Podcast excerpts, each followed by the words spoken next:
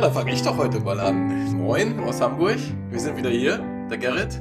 Moin. Meine hallo. Wenigkeit, genau. Ähm, ja, wir freuen uns jedenfalls. Schön, dass ihr da seid. Viel Spaß heute bei unserer Runde. Geht los. Du bist dran.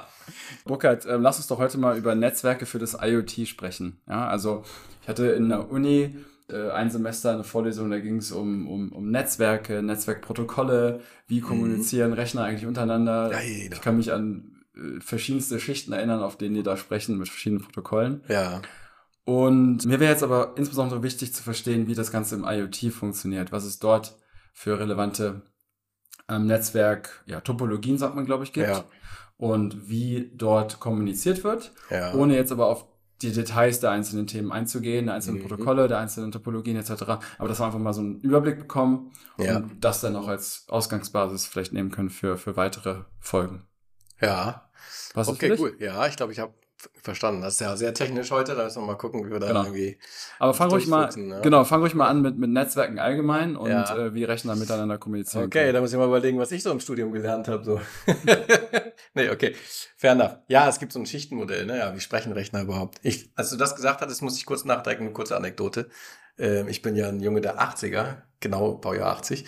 Ähm, und damals haben wir uns noch in den Keller gesetzt und so LAN-Partys gemacht, ja. Also von wegen Rechner kommunizieren. Das war das erste Mal. Ich weiß gar nicht, Windows 3.11 oder sowas war, glaube ich, da Standard. Das sagt mir gar nicht. Ja, sagt dir nichts mehr. Ne? Da haben wir so Koaxialkabel gehabt und dann musstest du auch so Endwiderstände dran machen für dein, für dein Netz. Also das musste hardwaremäßig auch schon richtig angeschraubt werden, sonst war da nichts mit, mit Netzwerk und so weiter. Ja. Naja, das war so hardwaremäßig so das, was ich als erstes erlebt habe, was überhaupt äh, Verkabelung von, von Rechnern so. Ja. Danach kam der Gameboy mit so einem Kabel. Okay, fein, das zählt nicht. Okay, nee, wir bleiben mal bei den, ja, IoT hast du gesagt und nicht Tetris. Also, vielleicht sage ich mal eins, die, die, eigentlich ist so das gesamte Internet, unsere gesamte Kommunikation, das basiert auf so einem Schichtenmodell, aber vielleicht das unterste, was einen noch so interessieren sollte und was man gehört haben muss, ist TCP, ja, TCP/IP, ja. Das ist halt so das unterliegende Protokoll. Und was man auch gehört haben muss, gibt noch ein zweites, UDP, ja. Also, ich glaube, das wäre vielleicht auch nochmal in diesem, in diesem Cast vielleicht nochmal vertiefen, so, aber diese beiden muss man kennen, finde ich. Ja, das UDP und das TCP-IP-Protokoll. Ja. Die unterliegen allem weiteren. Also das gesamte Internet basiert auf diesen beiden. Denn was da drüber kommt, ist dann das ähm, sogenannte HTTP, das hat man vielleicht auch schon mal gehört, oder mindestens mal wenigstens im Browser eingetippt, so. HTTP braucht man heute auch nicht mehr bei Google, sondern früher, aber HTTP, HTTPS und so weiter. Das sind im Prinzip, oder MQTT, wenn wir heute über IoT sprechen, wir gehen da gleich nochmal drauf ein, aber vielleicht haben wir MQTT gehört und so weiter. Oder OPC, UA und sowas alles. Das basiert aber alles, das ist alles noch oben drüber, ja, über TCP, ja, in diesem Fall. So, jetzt kurz UDP und TCP einmal auseinander dividiert. Ähm, das UDP ist so ein bisschen, na, ich stelle mir das immer so ein bisschen vor wie so ein, ja, wie so ein Rinnsal von so einem Bach. Sagen wir mal, es gibt einen langen, geraden Fluss, ja, und jeder, der irgendwie da Nachrichten durchschicken will, ja, der stellt einfach so ein Bötchen in den Fluss, ja, und dann fährt das Bötchen abwärts und wer dann zuhören will, der sieht dann das Bötchen kommen oder angelt sich's raus oder wie auch immer, ja, aber was ich sagen will, man, man haut einfach Daten in diesen Kanal und es fließt halt ab und ob ich mir das anhöre oder peng, ja, ist halt völlig egal, ja, also wenn ich, wenn ich es mir nicht rausgenommen habe oder mir das Bötchen nicht angeguckt habe, dann ist es halt weitergeschwommen, habe ich es verpasst, so, ja, und alles, was irgendwie seriöses Streaming ist, wo ich richtig viel, wo ich richtig Daten durchschaufel, darf mich jetzt nicht verhaften, was wirklich die Technologien hinter, hinter YouTube und so weiter sind, äh, aber, aber Netflix und so weiter. Ne, Gerade so im Streaming, 4K-Streaming und so weiter, da hauen wir ja richtig Daten durch die Leitung im Internet. Ja? Und das macht man typischerweise mit dem UDP-Protokoll, weil es so viel heißt wie, ich pack einfach in die Leitung meine Daten, in dem Fall quasi die Videodaten von diesem Streaming rein. Und ähm, das wird quasi gebroadcastet, das ist der Fachbegriff, also wird quasi verteilt an alle, die zuhören wollen. Ne? Die, die setzen sich quasi an diesen, kann sich vorstellen, ans Ufer von diesem Fluss, ja, und gucken das mit. Ja. äh, habe ich soweit verstanden. Ja, Okay, also es, es ist, ist wahrscheinlich weniger Overhead, weil ich keine Rückmeldung kriege, hat das wer angehört, Richtig. wer hat es angehört und Das so ist, der, das ist der technische Punkt, genau. Ich kriege überhaupt gar keine Rückmeldung, es gibt kein, kein Acknowledge und nix so, ja, und wenn es verpasst, das ist verpasst. Ja. So, und dann das TCP-IP-Protokoll daneben ist, also ich würde sagen, von der Abstraktionslevel gleiche Stufe, ist aber anders, weil ich genau das da habe. Da werden quasi Pakete geschnürt und es gibt eine Acknowledge, es gibt einen Versuch eines Resends, wenn ich mal ein Paket nicht bekommen habe, dann wird es nochmal geschickt und so weiter und so fort. Ist also schon viel cleverer äh, gebaut von vornherein als das UDP. Ja. Und es gibt beide noch, weil beide ihren Use Case bedienen. Denn manchmal, und gerade im IoT, will ich halt mit Sicherheit irgendwas schicken, was auch ankommt und da mit Sicherheit irgendwas auslesen, ja, was vielleicht was nicht irgendwie, hups, leider vorbei ist, oder das sind dann so die Anwendungen, wo das genau irgendwie auch, hups, ja, ist leider irgendwie der Motor irgendwie, äh, der Roboterarm irgendwie in die, in die Wand gekracht, ja, das willst du halt nicht, ja. Ähm, deswegen gibt's das TCP und da kannst du genau da kannst du genau sicher gehen, dass das schon, dass das schon ankommt. Da gibt's auch Packet Loss so, weil das TCP-Protokoll geht ja auch zum Beispiel durch die Luft. Ja. Wir haben jetzt gerade so mal die Kabel angeteasert, aber WLAN und so weiter, diese ganzen Technologien darum, wie du das halt quasi, wie du die Daten schickst, das steht nochmal auf einem anderen Blatt Papier. Ja. Also ob ich jetzt ein LAN-Kabel irgendwo reinstecke oder ein Glasfaser oder Kupfer oder ein WLAN, das durch die Luft fliegt und ja. so weiter, ist egal, das Protokoll bleibt das gleiche. Ja. So, die beiden gibt's. Damit wird quasi alles gebaut. Ja. Jetzt muss ich kurz mal Luft holen. Jetzt wollen wir uns mal sortieren. IoT-Netzwerk hast du gesagt. Ne? Was ja, war? Genau, ich habe deine also Frage schon vergessen, weil ich schon so viel geredet habe. Ja, ich habe gar, gar eine richtige Frage gestellt. Ich habe das mal in den Raum gestellt, das Thema Netzwerke im IoT. Also was ist ja. zu beachten? Was unterscheidet vielleicht auch so ein, also IoT, Internet der Dinge, Internet of Things. Ja, genau. Ähm, Netzwerk von, ähm, sage ich mal, dem klassischen Internet. Ja. Gibt es da auch verschiedene Topologien? Ja, gibt es. Habe ich, glaube ich, verstanden. So, dann lass uns einen Schritt weitergehen und sagen, also auf jeden Fall ist das Protokoll der Wahl das TCP unten drunter für das IoT. Ja. Weil ich typischerweise ja Sachen auch mal akkurat schreiben will und lesen will. Ich kann mir das nicht leisten, dass ich was verpasse. Ja. So, und darauf baut auf, das typische Protokoll im IoT ist ein ganz anderes, als was man so kennt im Internet. Also wenn wir im Internet äh, unterwegs sind, eine Webseite besuchen und so weiter, dann ist das alles HTTP. Ja. Und das HTTP-Protokoll hat quasi, es, es ist quasi immer so, dass du jemanden anrufst. Also wenn du jetzt im Internet äh, brauchst, ja, dann gehst du, dann, dann, gehst du an den Server ran und rufst den an mit einer, mit einer Nummer, Telefonnummer ist halt quasi die URL, der Domain und so weiter, und dann kriegst du eine Antwort zurück. Ja. Und das MQTT-Protokoll funktioniert ein bisschen anders. Das ist quasi nicht immer nur Klient und Server, also immer nur eine, nur eine duale Verbindung, sondern du hast quasi einen großen Mittelpunkt, das nennt man auch Message Broker, ja, wo, wo, wo alles zusammenläuft und dann ist es sternartig vernetzt. Ja. Und das macht Sinn, weil das Internet der Dinge ist ja quasi die Dinge selber, die sind ja nicht unbedingt Server, die im Internet stehen, ja. sondern es ist halt deine Smartwatch, es ist vielleicht dein, ja, viele Leute denken dann immer an den Kühlschrank oder so, das ist aber nicht ganz falsch, oder der, der Herd, die Induktionsherd, so der kleine Chip hat.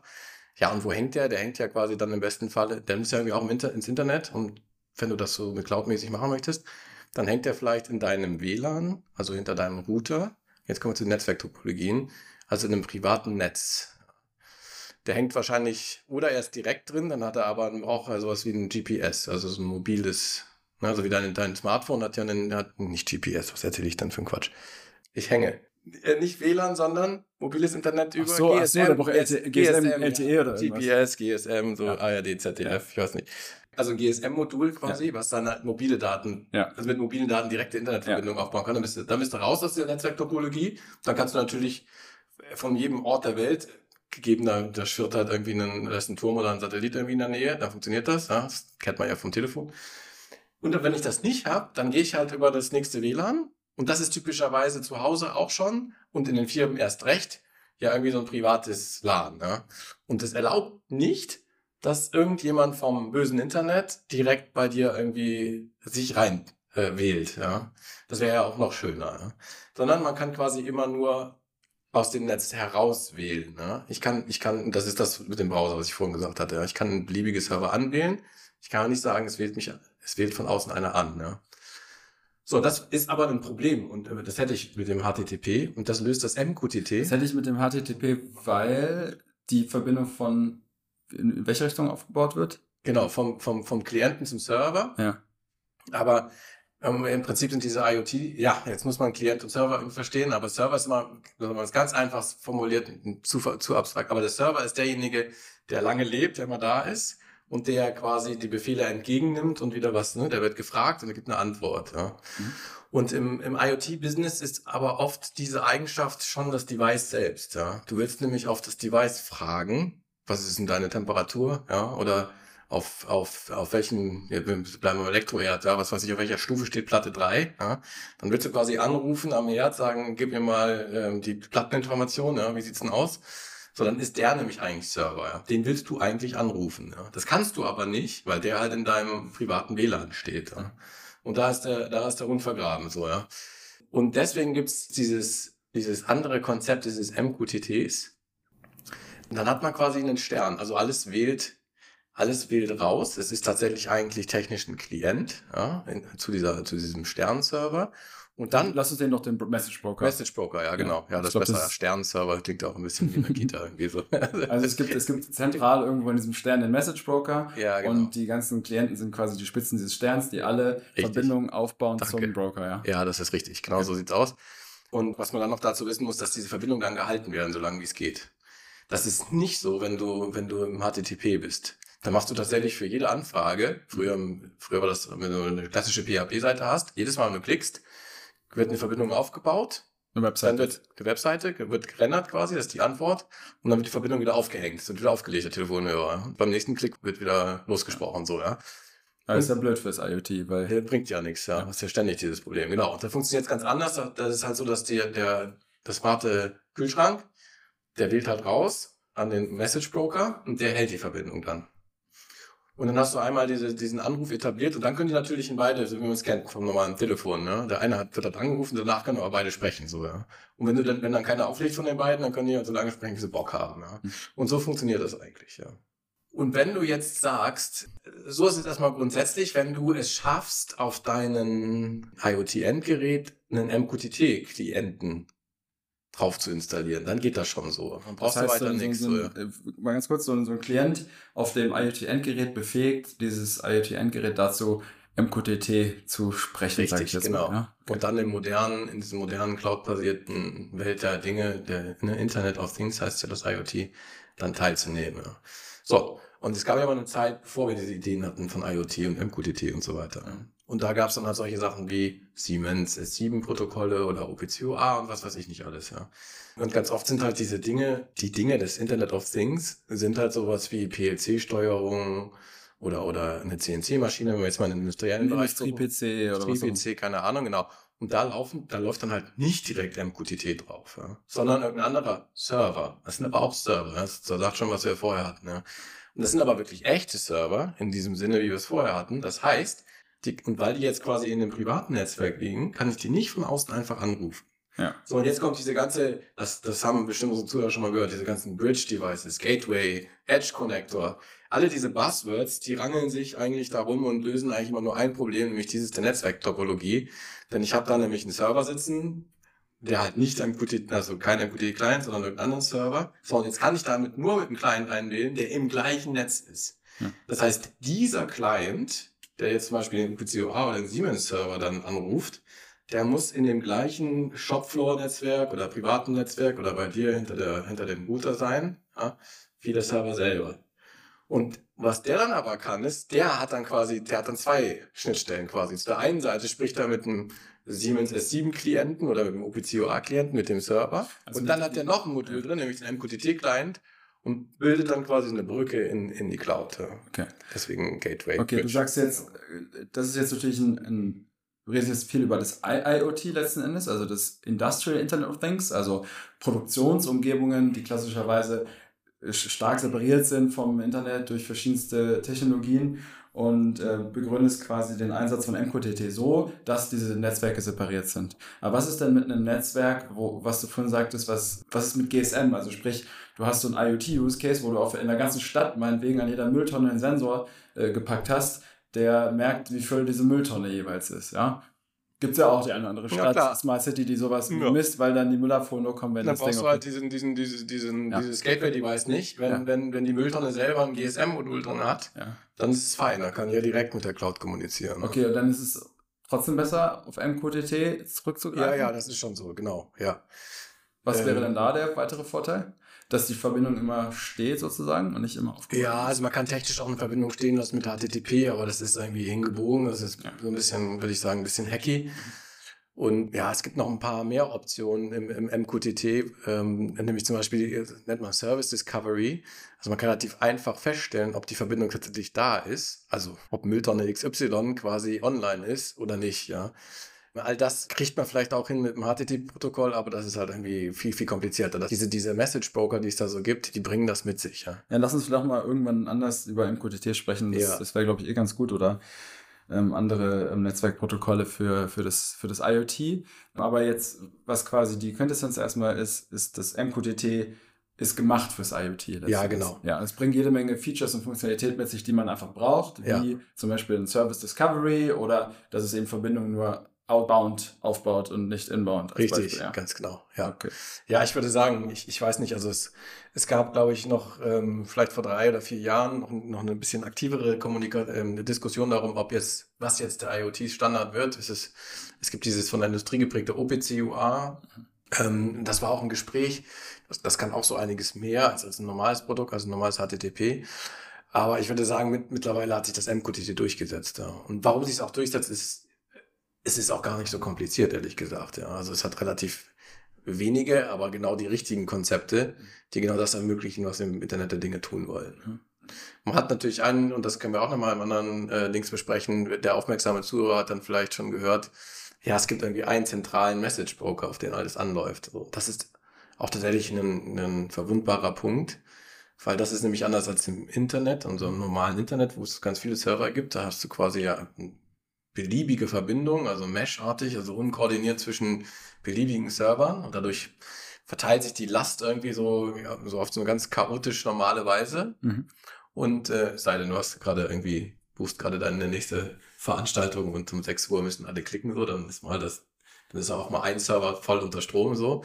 Aber ansonsten verteilt sich das halt ein bisschen besser, während bei der ganzen Architektur von dem MQTT es ja darauf angelegt ist, dass ein armer Kollege in der Mitte halt den ganzen Kram abkriegt, so, ja. Aber da gibt es wieder technische Lösungen, wo man halt sagt, okay, der ist halt nur ein logischer, ein logischer Mittelpunkt aller Dinge, aber physikalisch liegen dahinter auch gleich wieder wie drei, vier, fünf, sieben ähm, richtige Computer, richtige Server, die, die irgendwo stehen, ja, und die okay. die Last wieder unter sich verteilen. Ja. Okay. Das aber, das ist halt Next Level so. Ja. ja. Das gibt's aber alles schon. Es gehört auch, ich sagen, zur, zum, zur Standard, ja. zum Standard ähm, Repertoire des Internet ja. of Things. Okay, bis hierhin habe ich äh, verstanden. Für das, für das IoT eignet sich ähm, eine, eine sternförmige Topologie letzten Endes. Ja. ja. Also viele kleine Klienten äh, senden und empfangen unter Umständen auch von irgendwo einem Message Broker, also dem einer zentralen Stelle. Ja. Daten, ja. Genau. Und ähm, MQTT ist ein tolles Protokoll, weil es genau diese Sternförmigkeit unterstützt oder dafür ausgelegt ist. Genau. Und das basiert aber auch auf TCP/IP. Richtig, am Ende ist das so, genau. Ähm, vielleicht noch eine Sache, die also andere würden noch sagen, das kannst du noch nicht weglassen heißen. So, das äh, ist noch eine der wichtigsten Eigenschaften, ist diese Publish-Subscribe-Eigenschaften, Eigenschaft. Also im HTTP muss man immer, es ist immer ein Frage-Antwort-Spiel, ne? Also wären wir beide mit HTTP verbunden, dann würde ich sagen, hey Gerrit, was ist denn, wie, wie warm ist denn dir gerade? Dann sagst du, ja, fühlt sich an wie 37 Grad. Ja? Dann sage ich, okay, und dann will ich dich, wenn ich es nochmal wissen will, muss ich wieder fragen, hey Gerrit, wie warm ist es jetzt gerade? Ja, so dass man immer so in diesen, in diesen Frage-Antwort-Spielkasten bleibt. Das ist natürlich, äh, wenn man sagt, es ist sowieso klar, dass ich dich jede zehn Sekunden fragen möchte, wie warm es ist, ist es irgendwie Overhead, dass ich auch diese Frage andauernd wieder stelle, ja. Und das macht MQTT anders, da sagt man so, pass mal auf, ich will von dir selbstständig benachrichtigt werden, alle zehn Sekunden, wie, wie deine Temperatur ist. Ja. Das ist eine sogenannte Subscription, die ich dann mache und du publizierst mir das. Also dieses Publish-Subscribe-Modell. Das ist auch inhärent, das inhärente Kommunikationsmodell von MQTT, was natürlich auch viel besser zu so, so Sensorik auslesen und so weiter passt, was ja das Hauptthema so ist mit, mit also eines der wichtigsten so, ne? Also ja. Sensordaten auslesen, irgendwas hinschicken. Ja. Deswegen passt das auch perfekt. Sprechen wir nochmal drüber, wenn es um MQTT ähm, im Detail geht. Ja, das sollten wir nochmal, das lohnt sich da nochmal rein Da muss ich schon mal sagen, herrscht bei mir ganz viel äh, gefährliches Halbwissen vor. Ja, ich, ich kann mich noch an eine Situation erinnern, wo ich bei einem Maschinenbauer mal in Lübeck saß und denen unsere Software vorstellen wollte. Noch jetzt nicht die aktuelle Heisenberg-Software von ein anderes Unternehmen. Und irgendwie sind wir zu MQTT abgedriftet, ja, das war noch relativ frisch und am Ende ist es zu einem kleinen Vortrag ausgeartet, dass ich am Flipchart stand und MQTT und Publish Subscribe und Message Broker erklärt habe und am Ende sind alle rausgegangen und wussten halb, was MQTT ist, aber hatten eigentlich keine Ahnung, was sie mit unserem ja, Produkt machen. Die Zeiten sind zum Glück vorbei. Also ich hatte gerade schon zusammengefasst, das brauche ich nicht jetzt nochmal wiederholen. Nee. Sternförmigkeit äh, basierend auf TCP, IP, MQTT. Was gibt's sonst noch zu sagen? Sonst machen wir einen Haken dran. Äh, ich glaube, wir machen erstmal einen Haken dran. Genau, also vielleicht nochmal das Wichtigste für den für unsere Nutzer zu mitnehmen. Nutzer, unsere Zuhörer. Genau diese, diese Bridge-Devices brauchen wir heute noch immer und viel, weil halt nicht alles mit MQTT direkt ausgestattet ist. Du meinst jetzt die Bridge-Devices, die halt so ein klassisches Netzwerkprotokoll in IoT-Netzwerkprotokoll, sag ich mal. Richtig, umswitchen quasi, genau. Ja, ja. Das sind halt diese, das sind halt so ganz oft im IIoT-Bereich diese Kästchen oder irgend sowas. Ja, genau. Gateways. Gateways, genau. Wenn ähm, du ein Mobiltelefon hast, dann ist das ja alles, dann, ob du das jetzt als Bediengerät nimmst oder als Sensor, geht ja beides, dann hast du das Problem ja nicht, weil da kannst du direkt äh, MQTT draufbringen dann läuft das alles seinen Weg. Ja, Wie meinst du jetzt, wofür ein Mobiltelefon? Naja, du könntest ja zum Beispiel, ich sag mal was, es gibt, ich habe, ich bin ja Papa von zwei Kindern und dann gibt's, ähm, dann gibt's die ganz einfachen Apps, die können, also Babyphone-Apps, davon spreche ich. Ähm, die ganz einfachen, die, die sind halt ohne diese MQTT, IoT-Technologie gemacht. Das setzt dann voraus, dass dein Babyphone innerhalb des gleichen WLANs funktionieren muss. Ja, dann kannst du halt, also, dann kannst du quasi das eine, dann nimmst du zwei Telefone, eins lauscht und das andere äh, sagt dann, ein Baby schreit oder halt auch nicht. Ja, und äh, das lauschende und das und das überwachende Telefon, die müssen halt in deinem gleichen WLAN eingehängt sein. Ja? Mhm. Das heißt, das ist schon vorbei, wenn du meinst, du müsstest mal kurz in den Keller runtergehen wohin dein WLAN garantiert nicht reicht, ja, und dein, dein, dein überwachendes Telefon schaltet halt auf Mobilbetrieb um, dann ist Feierabend, ja? dann können die nicht mehr miteinander kommunizieren. Es sei denn, man nimmt äh, so ein modernes, so eine moderne Architektur und ich habe meinen Message Broker in der Cloud und das eine Gerät verbindet sich direkt mit der Cloud und das andere auch. Dann ist es Jacke wie. Hose. Wer welches Netzwerk nimmt, das funktioniert halt einfach immer. Ja. Beide haben eine Outbound-Connection und werden in der Cloud verknotet sozusagen. Jetzt genau. Ja. Dann funktioniert das einfach. Ja. Und das, so sind auch die, die besseren, da muss man dann mal Münzen einschmeißen für solche Apps, weil da halt wieder, da jemand muss das halt hosten und so weiter. Aber das ist natürlich das, was du haben willst. Ja. Funktioniert halt auch. Ja. Cool. Du, dann vielen Hast herzlichen Dank mal wieder. Ja, danke dir auch. ja, ich hoffe, äh, ihr zu Hause oder vielleicht seid ihr auch im Büro oder unterwegs oder, oder im Auto. Oder im Auto, keine Ahnung, ich sage immer zu Hause. Ich hoffe, ihr habt auch was gelernt und. Diesmal sag ich's und lasst uns gerne ein Like, wenn ihr Lust habt und äh, es gut fandet. Ja. Genau, richtig. Ja, bis zum nächsten Mal, würde ich sagen. Ja, Grüße aus Hamburg. Macht's gut, schönen Tag noch. Tschüss. Sag, tschüss.